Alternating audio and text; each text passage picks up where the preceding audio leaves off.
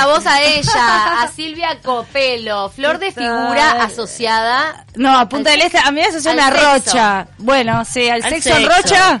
No, sexo y Silvia Copelo es como el sinónimo casi. Ahí va. Sí, igual yo me veo asociada más a, a, Rocha. A Rocha. Eh, bueno, pero el sexo en Rocha. Eh, sí, es, eh, garpa. Abunda, abunda. abunda. Ya hicimos la columna de, sexo en verano, ¿no? Que, vi que la, la, estuvieron este, replicando en, en algunos lugares en Facebook la habían colgado de nuevo. Dije, bueno, se ve que. Rindió. Que rindió, rindió. La gente se trató bien este verano. Claro, y aparte que hablamos la vez pasada de la testosterona, tomar el sol, vitamina D, dijeron, bueno, está, vamos a repasar este. Y hoy viene con el tema de la liberación femenina asociada a varios hitos en la historia, ¿no? Claro, en realidad quisimos hacer la historia es, como tan amplia, ¿no? Y hay tantas cosas este, que se fueron logrando y tantas cosas que quedan por lograr. En esta previa de, del 8 de marzo, que acá también se da un debate o no, que es, bueno, el festejo del Día de la Mujer o es la celebración del Día de la Mujer, porque en realidad sabemos que esto comienza con, con en realidad con una desgracia, ¿no? Es un día reivindicativo, es un día reivindicativo, exactamente. Este, por eso se dice celebrar más que festejar. Por eso ya estamos como dejando de lado eh, la florcita y el bombón. Exactamente. Es un día es un día reivindicativo. Si no queremos decir un día de lucha, porque hay gente que dice, bueno, no, yo no me siento identificada con esto de decir que es un día de lucha, sí es un día reivindicativo, sí es un día para saber que esto eh, nació también con una desgracia, con, con no mujeres que se quemaron adentro de una fábrica hace, bueno, primero en 1910 que también este, las mujeres, y las recomiendo aparte, una película que se llama Las sufragistas, que no sé si, si la han visto, pero es, muy buena. ¿No es como Streep? Yo creo que no. A ver, acá, que, esa es estadounidense. Habla, habla de bueno, de la, de la lucha que se dio. Este, sí, fue una película que no fue muy exitosa, pero... Para poder acceder al voto. Y bueno, en realidad, eh, digo, da que hablar. ¿Por qué no es exitosa? Es, es, es una película que justamente habla de la lucha de las mujeres que tuvieron para poder conseguir el poder votar, ¿no? Sí, está Meryl Streep. Madres, hijas rebeldes, las sufragistas. A ver si es la misma.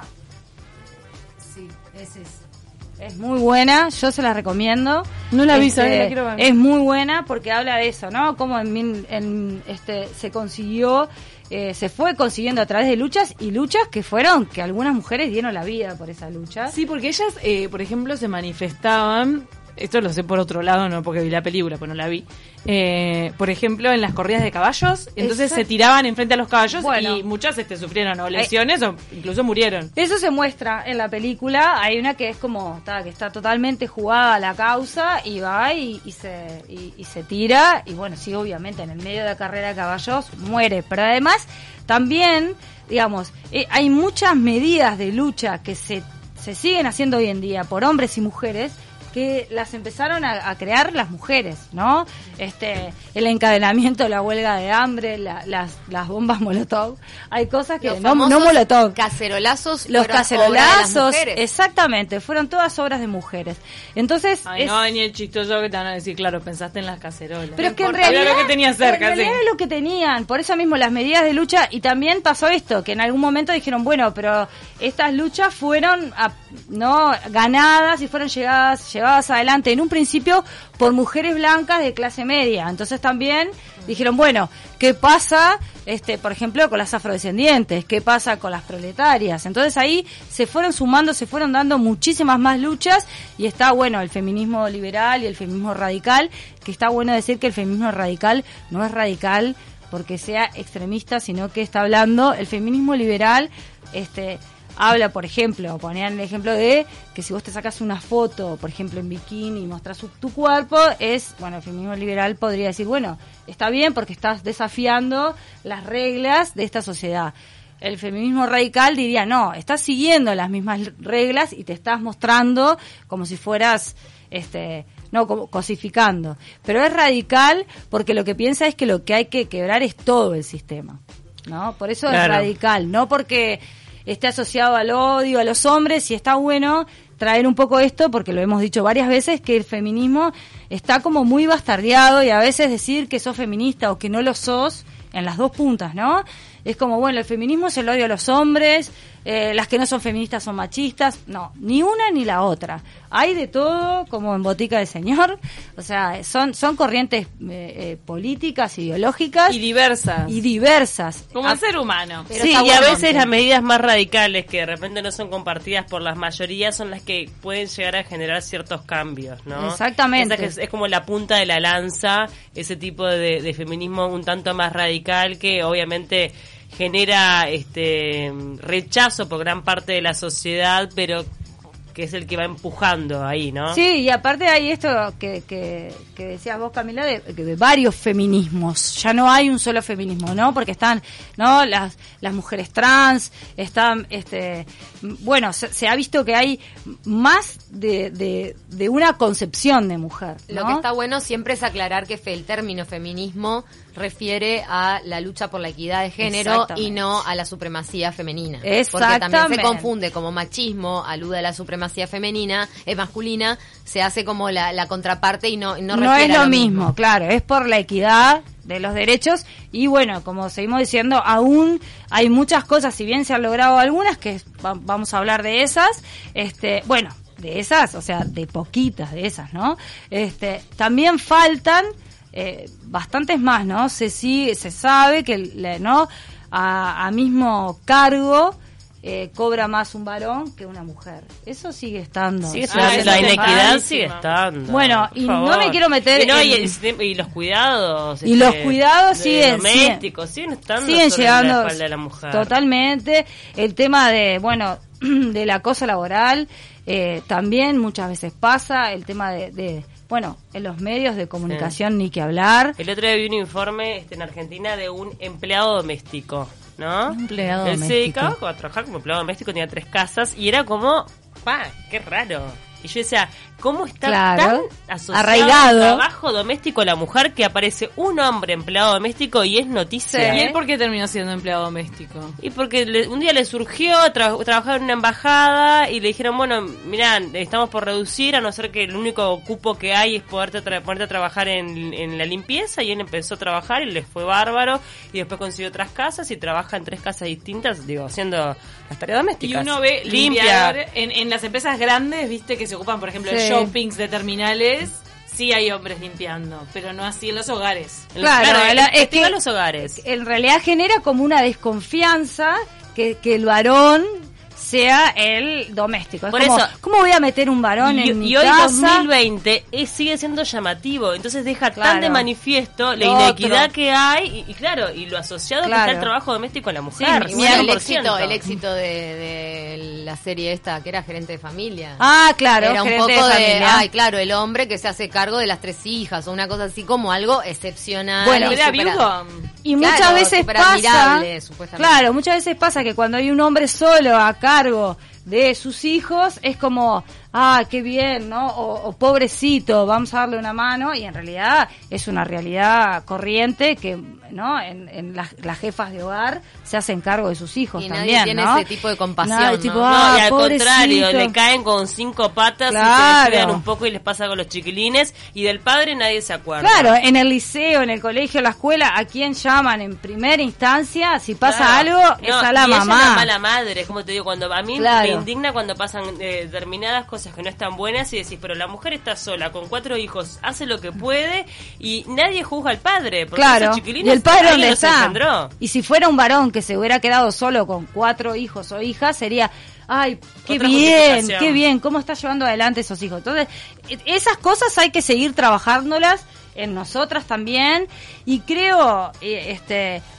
que uno de los logros, y esto puede ser un poco polémico, pero a mí me parece que eh, eh, estos grupos ¿no? de, nuevas masculinidades que hay en Argentina, hay en Chile, este, hay en Brasil, hay en Uruguay, que yo he nombrado, uno de los grupos que se llaman traidores de papá, que se están cuestionando sus propios privilegios, el privilegio de ser mm. varón en una sociedad patriarcal, creo que si bien obviamente eh, es mérito de, ellos mismos que, que tuvieron, ¿no? Como el valor, por decir de, alguna manera, de, cuestionar sus propios privilegios, también creo que es en parte eh, un granito de arena eh, de las mujeres que empezaron ¿no? A trabajar sobre sí mismas, a armar grupos, a, no solamente desde la militancia, sino el de también poder juntarse a ver cómo se sentían en esta sociedad, empezar a trabajar, empezar a reivindicarse y eso también llevó de alguna manera a las mujeres a tomar otro lugar y esto hizo indefectiblemente que algunos varones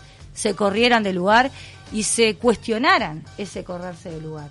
Y yo creo que eso es un es una de las, este, digamos, de los logros del feminismo. Capaz que los varones que pertenecen me, me, van a matar. Creo que no, creo que están en parte de acuerdo, ¿no? Que, que como nosotros nos fuimos corriendo, ellos también, de alguna manera, es que este, sin el entendimiento por parte de los hombres es imposible el avance de esta equidad que estamos reclamando. Nuestra compañera, también columnista Caro Notal Giovanni, nos manda otra peli que trata sobre las sufragistas, pero acá en América Latina. Es en Argentina y se llama Ni Dios, ni perdón, ni marido. Sí, la vi, es muy buena, es muy buena. Es, es más tipo, sí, documental. Es con Eugenia Tobal. Sí, sí, sí.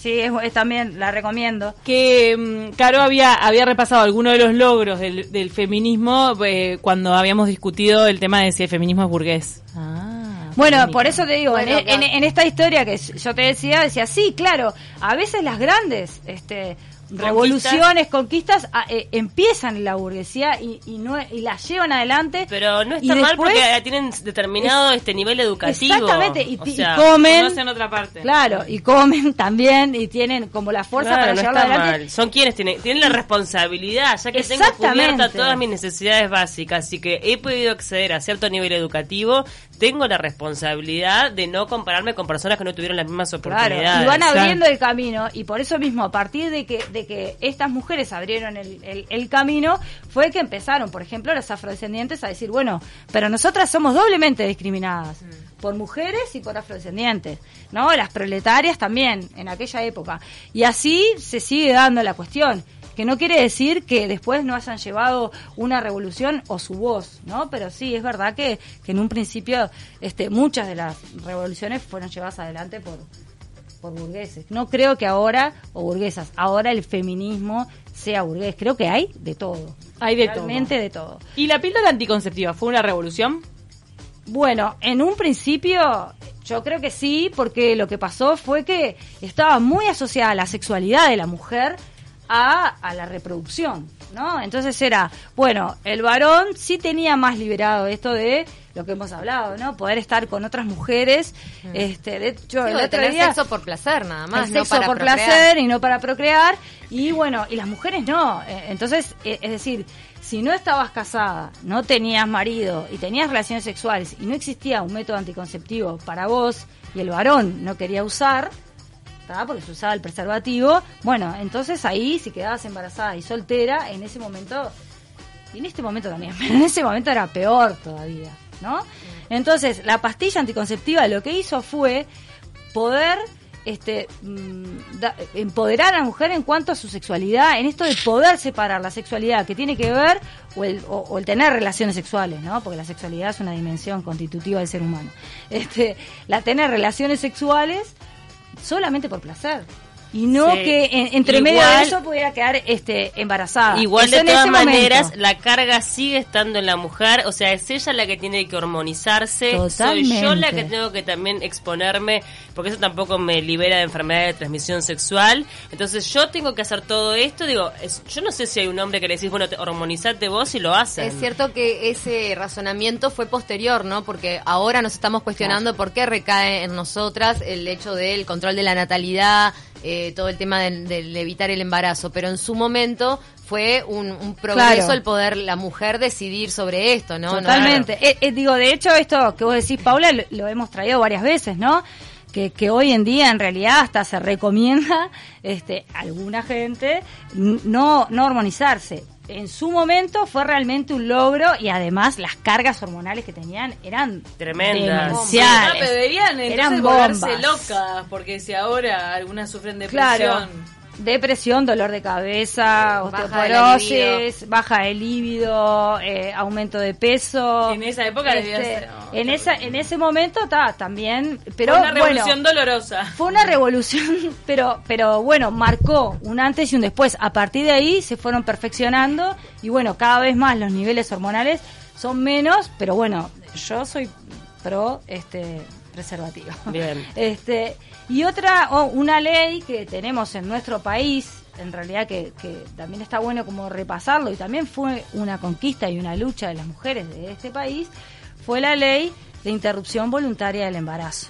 ¿No? Pero, antes estuvo el, divorcio por voluntad propia. Antes estuvo el divorcio por voluntad propia, porque eso, mirá que en otras partes del mundo sigue sin existir. Bueno, en este caso, jurídicamente hay desigualdad, en de género en favor de la mujer, porque el hombre no puede divorciarse por su, su propia voluntad, por su sola voluntad en este país. Ah, eh, en ese sentido, eh, judicialmente se ampara y se le da privilegio a la mujer que puede llevar adelante el divorcio por su sola voluntad. En realidad, en, en, octubre de 1913 eh, es donde se aprueba la, ley de divorcio por la sola voluntad de la mujer. Eh, que, y es el, eh, el primer país de Latinoamérica, porque Uruguay tiene con respecto a las leyes, es un país bastante avanzado en Latinoamérica. Después, eh, digamos, está todo ese proceso que es hasta poder llevarlas a cabo, ¿no? A, través de la ley llega antes que el cambio. Claro. Entonces, la ley en realidad lo que pasaba antes era que eh, la mujer, o sea, las causales de divorcio eran el adulterio de la mujer, o el adulterio del hombre, pero si era un escándalo público. Ah. Si no era un escándalo público, el hombre no, tenía que, claro, no, no, no tenía por qué divorciarse. Entonces ahora, a partir de 1913, la mujer se puede divorciar por sola voluntad y sin ninguna causal. ¿Qué quiere decir? No quiero estar más con ese hombre. Exactamente, no es que me engañó, que yo que sé, me robó, me maltrató, me no, simplemente con la sola voluntad la mujer se puede este, divorciar, pero también en esta en esta búsqueda también hay cosas que, que suceden hace muy poco. Yo no sé si ustedes sabían, bueno, saben que a partir de la ley que es la 18.426, que es la de salud sexual y reproductiva, que se aprobó en el 2008, este, la, el ligarse las trompas, digamos que ya no se liga más, en realidad se cauteriza las trompas, y la vasectomía es un procedimiento que es gratis, que en un momento era a partir de los 21, eh, ahora ya es a partir de los 18, pero en un momento la mujer cuando quería cauterizarse las trompas tenía que firmar el marido el permiso. Y esto fue yo te diría, no, que alguien me corrija si tiene la, la, data certera, pero yo creo que fue hasta el 2006. Que sí, que el, el varón tenía que de tropas en matrimonio tenía que tenía que autorización del varón. la mujer si no si, si no traía la autorización de, del marido eh, no qué tontería por favor. Totalmente no se podía hacer y el hombre también para la vasectomía necesitaba la firma de la mujer la mujer el hombre no la mujer sí. Laura Falero respondió Laura divina. Comediante. Estuvo invitada, nosotros la tuvimos hace poquito. Dice en un tuit, Dirty Dancing fue una peli que se centra en la sororidad de una mujer que ayuda a otra porque se hizo un aborto súper revolucionario en 1989. Sí, igual este, es cierto que, mm, que en esa película eh, está Patrick Swayze como, como el principal amigo, contenedor y todo de esa bailarina que se hace un aborto. No, no muestra solo la, la solidaridad de la mujer.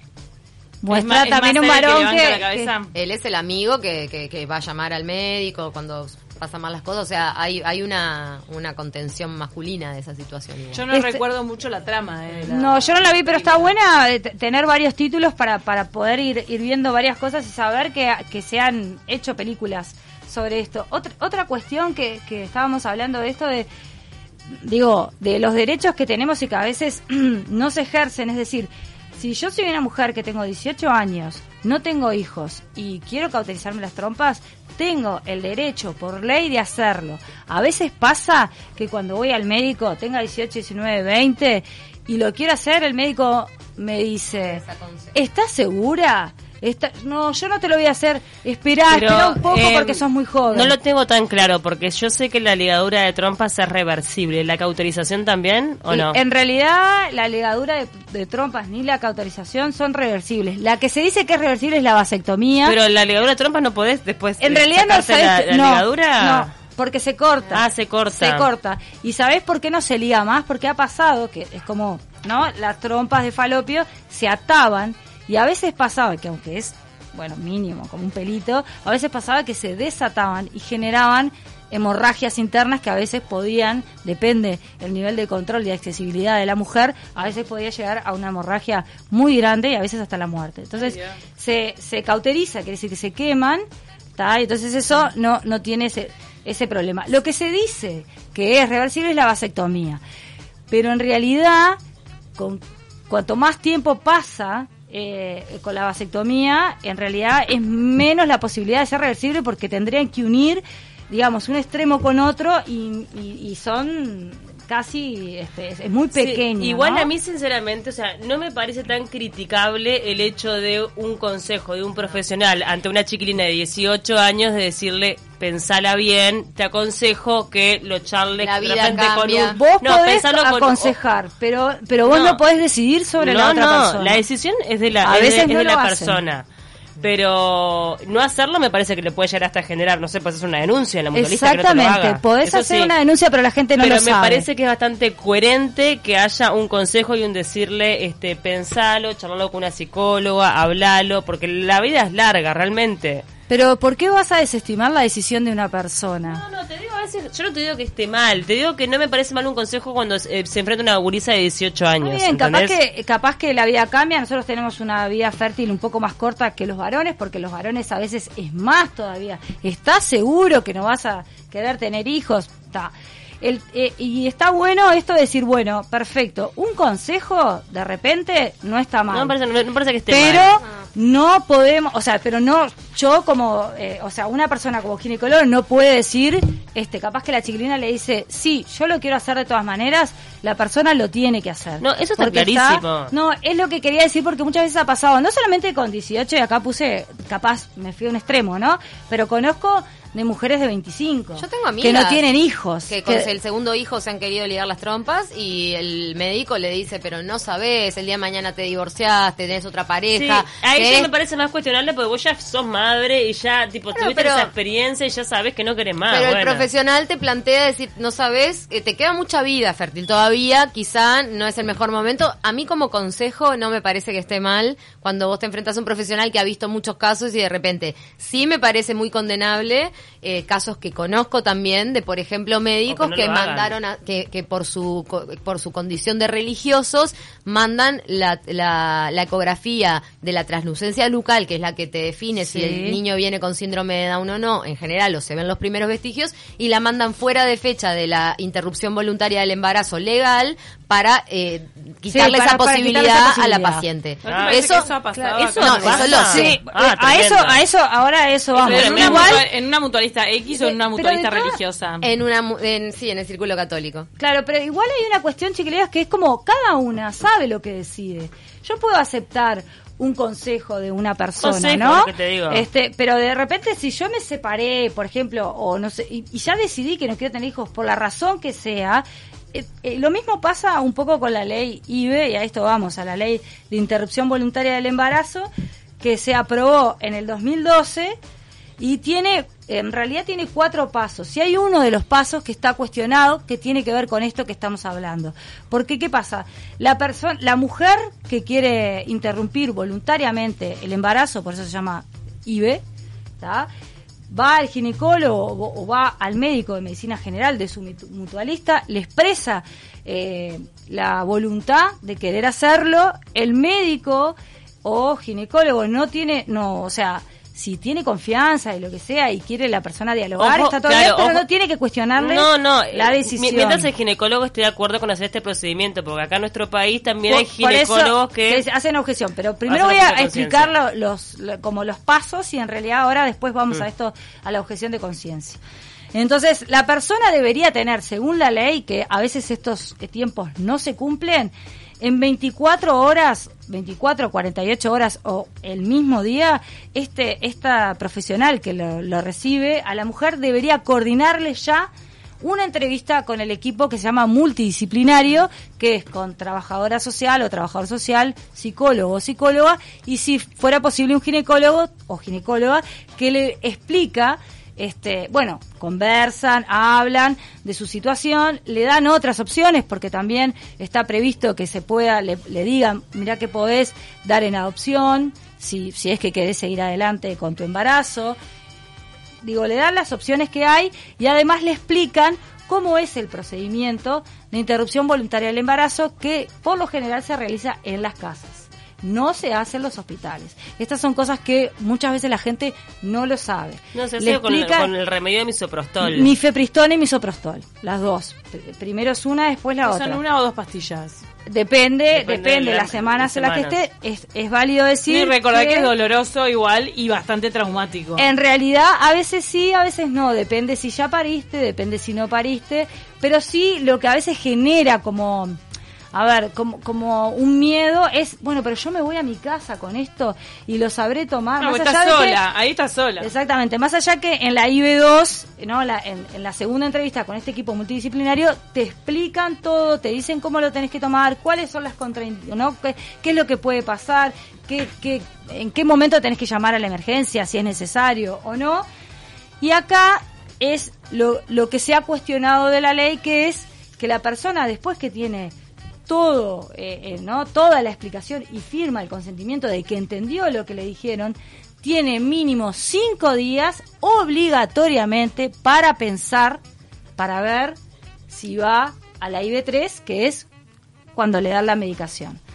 Entonces, en esto de que muchas mujeres este, dicen es como, bueno, yo estoy segura, ¿por qué tengo la obligación de ir cinco días a mi casa a pensar esto? Que ya lo pensé y en el momento que generé la primera entrevista o la segunda, Sí, en realidad es un montón de tiempo si sos una mina laburante, toda la cuestión, de, digo, tenés que ausentarte de tu trabajo para ir a la, a la consulta, digo, tiene su complejidad.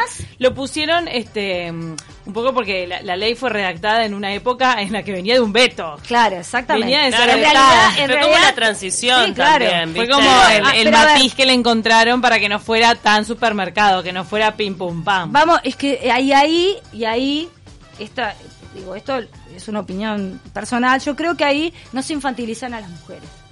Quiere decir que nosotras, este, en realidad se ha visto que la, el porcentaje de arrepentimiento en esos cinco días es casi nulo, en realidad.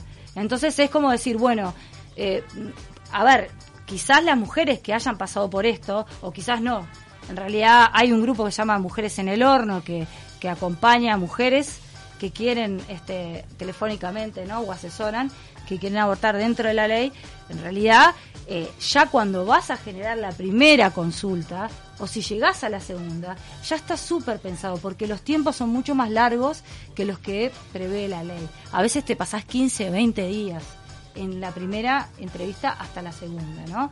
Entonces, después te hace empezar cinco días más. Es como decir, bueno, eh, nosotras no, no, no estamos seguras de nuestra decisión, no somos mujeres que estemos seguras, no lo pensamos antes, porque es obligatorio.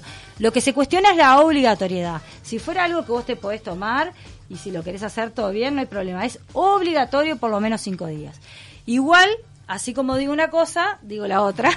y este, también está buenísimo que en este país exista esta ley. Y, que nos pone la vanguardia. que nos pone la vanguardia y que también genera un derecho a la mujer que quiere interrumpir voluntariamente el embarazo.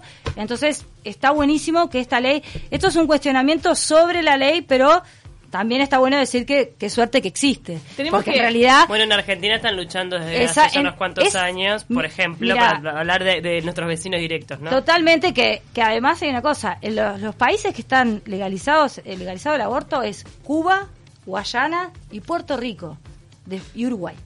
Después Y eso que hay religión ahí, ¿eh? Después no hay más legalización del aborto. Y una cosa importante que está bueno es poder aprovechar la IB4, que es la, la entrevista, la cuarta entrevista. Una vez que realizaste ya eh, eh, la interrupción voluntaria del embarazo, hay una, hay otra entrevista para que vean cómo estás, para que se manda también otra ecografía de control y muchas veces esa esa instancia se saltea y está bueno en realidad ya que hay una ley, ya que el sistema médico lo prevé, que puedas aprovechar esa última instancia para ver apoyo psicológico claro sí ahí te pueden derivar también en lo biológico hacer una ecografía a ver si está todo bien si tenés alguna duda. Entonces está bueno poder aprovecharlo ya que está dentro de la ley esto previsto que, que se puede hacer el después es también importante, eh, por eso sí, es súper importante. Copelo, mil gracias. Seguramente te van a llegar muchas consultas después de esto, ¿eh? Sí, sí, o muchas, muchas opiniones encontradas. Nos mandan, eh, nos mandó Norberto, el hombre debe marchar el 8 de marzo junto a ustedes para cerrar. La duda de Norberto. Yo, Norberto, te diría que sí, porque en esto que también trajo Cecilia, creo que, que yo creo que ya es hora de empezar a, a ¿no? A marchar juntos y juntas, a cerrar la brecha y a trabajar en conjunto, porque si hay un proceso que ya se viene dando y el otro proceso no se da, vamos a seguir ¿no? en desigualdad. Entonces, me parece que sí, que está buenísimo que los varones se sumen, que los varones se sumen entendiendo cuál es el proceso y yo celebro todos los varones que van a la marcha, realmente lo celebro. Para mí está buenísimo, Norberto. Eh, Estás invitado. Estás invitado a la marcha. Podés venir. Silvia Copero te da el ok. Muchísimas gracias por esta columna, Silvia. Y es hora de irnos a la tanda. ¿Querés elegir un tema, Silvia? Bueno, ¿qué podemos elegir? ¿Qué estás escuchando en este momento? Yo en este momento venía escuchando Metallica, en realidad, pero bueno. Pero nos este, podemos ir con Ricky Martin. Con Ricky Martin. Ahí va. no, lo que tenemos que pasar es el nuevo tema de René, de Residente. Ah, sí, ahí va. hablando también de los sentimientos de los hombres, un rapero puertorriqueño considerado machista en alguna de sus letras. Igual, perdón, me, me parece un tanto sobreactuado el llanto final en el video. bueno, pero hace una canción autobiográfica en la que se desnuda, en la que habla de sus propios, este, de sus propias debilidades y que surgió y se compuso luego de una noche de, concierto en México donde él no quería ir a un estadio lleno, que lo estaba esperando por una depresión profunda. A mí el tema me encantó. como espectadora me chocó el lagrimón al final. Es como, onda, me estás este, haciendo negocio del, del, sufrimiento. masculino. encontré, encontré las opiniones así, bien polarizadas. Está el que se sintió tocado por la canción diciendo, qué, qué emocionante todo el recorrido que hace por su niñez hay como un tema de regresión ahí que quiere volver a su niñez. Sí, sí. Eh, raíces puertorriqueñas, eh, realmente le, le pega y yo, yo lo que valoro en un artista cuando a determinado eh, nivel de su carrera abre su corazón y se expone, me parece que es un acto de valentía. Y después de este video, él confesó este que tuvo un intento de suicidio. Claro, es que nació de ahí la canción. Que dijo que se quería tirar de un malcop. y que llamó a la mamá llamó a la mamá y vino un amigo a hacerle el aguante que evita ese intento de autoeliminación y ahí al otro día surge este tema en el que cuenta su vida y por qué vivió este pozo depresivo. Bueno, vamos a escucharlo ya que hablamos. Escuchémoslo, a ver. Gracias, Silvia. Gracias a ustedes.